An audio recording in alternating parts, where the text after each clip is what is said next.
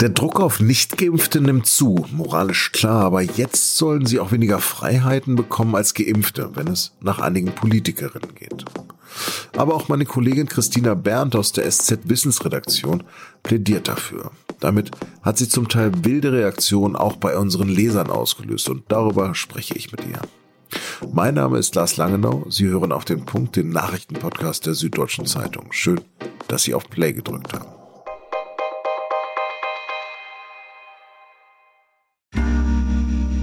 Werbung. Hi, ich bin Patrick Bauer, Reporter beim Magazin der Süddeutschen Zeitung. Und gemeinsam mit meiner Kollegin Eva Hoffmann habe ich an einer unglaublichen Geschichte recherchiert. Tom und Jana denken, sie ziehen mit ihrem kleinen Kind zu einer liebevollen Gemeinschaft. Aber sie landen in einer Gruppe, in der Menschen manipuliert und psychisch und physisch fertig gemacht werden. Wie schafft es die Familie da wieder raus? Im Schattenkloster. Chronik einer Gehirnwäsche ist ein SZ Plus Podcast in Zusammenarbeit mit Audible. Jetzt auf sz.de/slash Schattenkloster. Fast überall steigen gerade wieder die Inzidenzzahlen und deshalb hat das französische Parlament in der Nacht zum Montag eine Impfpflicht für Beschäftigte im Gesundheitswesen und Feuerwehrleute beschlossen. Außerdem wird der Zugang zum öffentlichen Leben für alle Nichtgeimpften deutlich erschwert.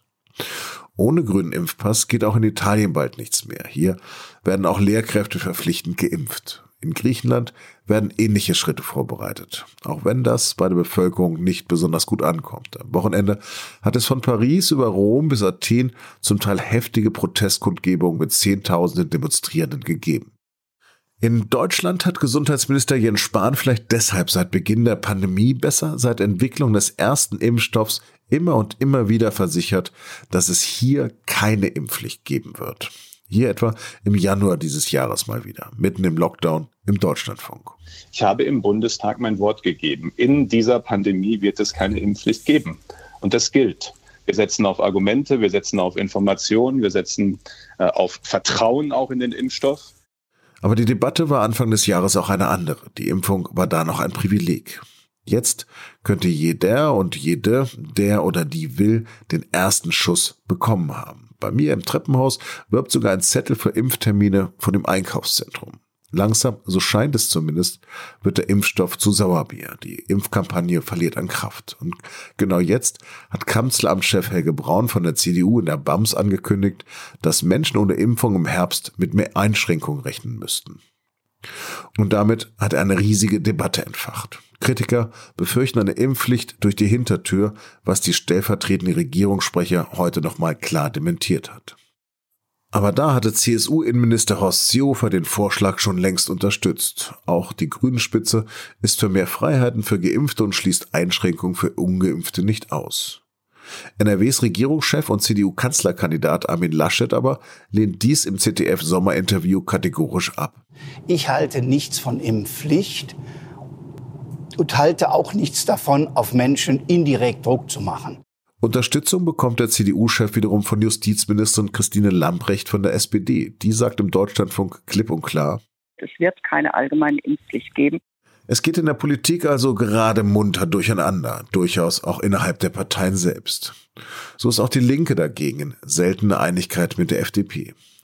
Meine Kollegin Christina Berndt hingegen hat sich in einem Kommentar in der SZ auf eine Seite gestellt. Ihre Meinung hat wiederum teils harsche Reaktionen in unserem Leserforum ausgelöst. Christina, du hast gerade einen Kommentar in der SZ geschrieben, in dem du Verständnis für die Ungleichbehandlung von Geimpften äußerst. Kannst du das bitte nochmal erläutern? Ja, ich finde das grundsätzlich richtig, dass man einen Unterschied macht. Wenn denn jetzt im Herbst die vierte Welle so richtig losgeht, dann ist die Frage, wie geht man damit um? Da wird es dann auch Maßnahmen weiterhin geben müssen und wahrscheinlich werden manche auch wieder stärker ausgesprochen werden, wie Kontaktbeschränkungen. Ähm, und vor dem Hintergrund halte ich es für richtig, dann einen Unterschied zu machen zwischen Menschen, die vollständig geimpft sind und solchen, die nicht geimpft sind dass man dann halt sagt, ja, wer halt nicht geimpft ist, muss sich an diese Maßnahmen halten. Und für vollständig geimpfte ist das nicht nötig, denn von diesen beiden Gruppen geht ja nun mal ein ganz unterschiedliches Ansteckungsrisiko für andere aus. Und von daher finde ich es legitim, da zu unterscheiden. Ja, jetzt geht es allerdings in unserer Leserdebatte auf SZT ganz schön ab. Äh, manch einer zweifelt an der Neutralität der Süddeutschen, denn hier werde eine Freiheitsbeschränkung ungeimpfter befürwortet, so heißt es dort zum Beispiel. Wie sind denn sonst so die Reaktionen? Eher zustimmend oder ablehnend? Beides. Es ist wirklich, es geht da so ein Riss durch die Gesellschaft, vermutlich genauso, ne, wie zwischen den Menschen, die für die Impfung sind und andere, die dagegen sind. Äh, das bildet sich genau auch in den Reaktionen ab, die ich persönlich erfahre, äh, in E-Mails, aber auch auf Twitter. Also da gibt's dann einerseits sehr viele Likes und Zustimmung für diesen Kommentar, den ich geschrieben habe. Und auf der anderen Seite wirklich schlimmste Beschimpfungen, auch welche, die schon justiziabel sind. Also wirklich sehr, sehr übel. Es geht mir ja jetzt keineswegs darum, ungeimpften Menschen Freiheiten zu entziehen, sondern es geht ja darum, dass man im Rahmen dieser Maßnahmen, die die Pandemie erforderlich macht, ähm, wieder Freiheiten zurückgewinnen kann, Grundrechte zurückgewinnen kann, wenn man eben nicht mehr zu diesem Pandemierisiko beiträgt. Und das tun die Geimpften erheblich weniger. Und darum wäre es Quatsch, ihnen weiterhin diese Freiheiten zu verwehren. Ich finde, so muss man es sehen. Also ja, das alles sind Grundrechtseinschränkungen. Das ist ein Problem. Das sehe ich durchaus auch so. Sie sind aber zu einem guten Stück nötig, aber nicht mehr für Geimpfte. Ja, ich gehe mal auf so ein paar Fragen ein, die dort noch gestellt worden sind. Zum Beispiel, was ist mit den Genesenen, die noch einen hohen Wert an Antikörpern haben und sich lieber nicht impfen lassen wollen? Ja, das ist äh, tatsächlich eine starke Diskussion. Ich verstehe das auch, dass äh, manche Genesene sagen, mein Gott, ich hatte jetzt dieses Corona und trotzdem erwarten jetzt die STIKO und die Regierung von mir, dass ich sechs Monate nach Genesung mich einmal impfen lasse, um wieder diesen Status zu bekommen, genesen oder geimpft. Ja. In Österreich gibt es da zum Teil andere Regelungen. Da kann man immer wieder einen Antikörpertest machen und dann sagen, schaut, meine Immunantwort ist noch super. Ich gelte auch weiterhin als Genesener. In Deutschland geht man sehr pragmatisch mit dieser Frage um. Man sagt einfach nach sechs Monaten eine Impfung und gut ist, weil die Experten hier sagen, äh, es ist zu aufwendig, jeden Einzelnen durchzutesten und es ist kein Risiko zu impfen, auch wenn man einen hohen Antikörperspiegel hat. Aber ja, natürlich ist auch hier die Forschung einigermaßen dünn und wer hier große Sorgen hat, dass er denkt, da könnte jetzt die Impfung womöglich irgendeine überschießende Immunreaktion befördern, der mag sich vielleicht nicht impfen lassen. Ne? Das ist dann natürlich echt eine blöde Zwickmühle für diese Leute. Das erkenne ich an. Ja. Andere Sache. Reicht es nicht auch langsam? Es sind doch schon so viele Menschen geimpft. Ja, leider reicht es nicht. Also das sieht man ja in all den Ländern, in denen es eben auch hohe Impfquoten und zum Teil noch höhere Impfquoten gibt und wo man halt sieht, wenn man jetzt alle Maßnahmen weglässt, wie in England, dann hat man da wirklich auf einen Schlag eine Wahnsinnsinzidenz von wieder um die 400, 500 und das wächst und wächst. Und dann passiert ist, also es ist dann nicht mehr so schlimm wie letzten Winter, ja, das wäre damals ja eine Katastrophe gewesen, weil so viele Menschen jetzt doch durch die Impfung geschützt sind, aber trotzdem wächst natürlich auch die Quote der Menschen, die dann doch wieder im Krankenhaus liegen. Auch wenn weniger Menschen sehr schwer erkranken durch den Impfschutz, so sind es halt immer noch viele. Also wir brauchen einfach noch eine höhere Impfquote, damit man wirklich sagen kann, jetzt haben wir diese blöde Pandemie im Griff und jetzt können wir die Maßnahmen fallen lassen. Und zu dem Zeitpunkt können dann natürlich auch ungeimpfte, äh, um Gottes Willen, all diese Rechte genießen und alle Freiheiten genießen. Und das ist auch nötig. Aber jetzt erstmal müssen wir leider, glaube ich, noch den Ball flach halten und durch diesen nächsten Winter kommen. Ganz kurze Frage, die gestellt worden ist. Was ist mit den Kindern?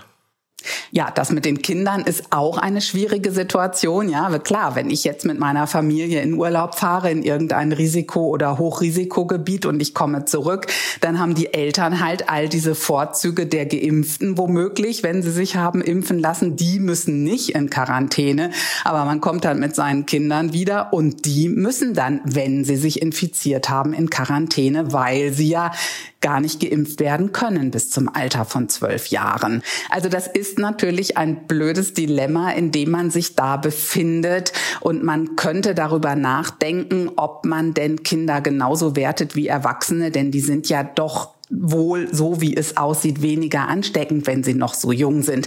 Aber auch das ist eine politische Frage am Ende. Butter bei die Fische, wie es in Norddeutschland heißt. Willst du eine Impfpflicht durch die Hintertür, zumindest für bestimmte Berufsgruppen? Nein, will ich nicht. Ich finde das Thema Impfpflicht ganz falsch. Also es, äh, man sieht ja auch, welche Emotionen das loslöst. Eine Impfung ist immer noch ein Eingriff in den Körper. Und wenn Menschen den nicht wollen, dann müssen sie ein Recht darauf haben, den abzulehnen. Denn die Impfung ist ja nun mal auch in seltenen Fällen mit Nebenwirkungen verbunden. Also sie ist häufig mit Kopfschmerzen und Co. verbunden, aber in seltenen Fällen mit schweren Nebenwirkungen. Klar, die Infektion ist schlimmer schlimmer von der Statistik. Und trotzdem finde ich, muss jeder Mensch die Wahlfreiheit behalten. Christina, vielen, vielen Dank für deine Expertise. Gerne. Übrigens, falls Sie es sich beim Hören schon gedacht haben, mich hat eine Erkältung erwischt und ich kämpfe ein bisschen mit mir. Aber ich arbeite nur, weil ich im Homeoffice nicht zur Virenschleuder werden kann. Christina Berndt hat zu dem Phänomen, das mich und viele andere gerade jetzt im Sommer eine Atemwegsinfektion erwischt, einen sehr informativen Text geschrieben. Den verlinke ich hier nochmal in den Show Notes. Und jetzt noch Nachrichten. Die Folgen des Hochwassers in NRW und Rheinland-Pfalz werden uns noch lange beschäftigen. Die Grünen jedenfalls wollen jetzt fix ein neues Klimaschutz-Sofortprogramm vorlegen. Und Innenminister Seehofer zeigt sich zuversichtlich, dass Warnmeldungen via Mobilfunk noch in diesem Jahr eingeführt werden können. Beim sogenannten Cell Broadcast wird ähnlich wie bei einer SMS eine Nachricht an alle Handynutzer verschickt, die sich in einer betroffenen Region befinden, die von Unwettern getroffen werden können. IG Metall-Chef Jörg Hofmann kritisiert die Steuerpläne von CDU, CSU und FDP. Union und Liberale wollen vor allem hohe Einkommen entlasten und Steuereinnahmen deutlich senken, kritisiert der Gewerkschafter im Gespräch mit der SZ. Das Geld fehle dann aber bei notwendigen Ausgaben etwa für Bildung und Infrastruktur. Mit solchen Versprechen werden doch die Wähler veräppelt, meint Hofmann. Das SPD-Mitglied schlägt stattdessen vor, kleinere Einkommen und die Mittelschicht zu entlassen. Facharbeiter und Facharbeiterinnen seien schließlich auch Leistungsträger und nicht nur Unternehmer und Manager.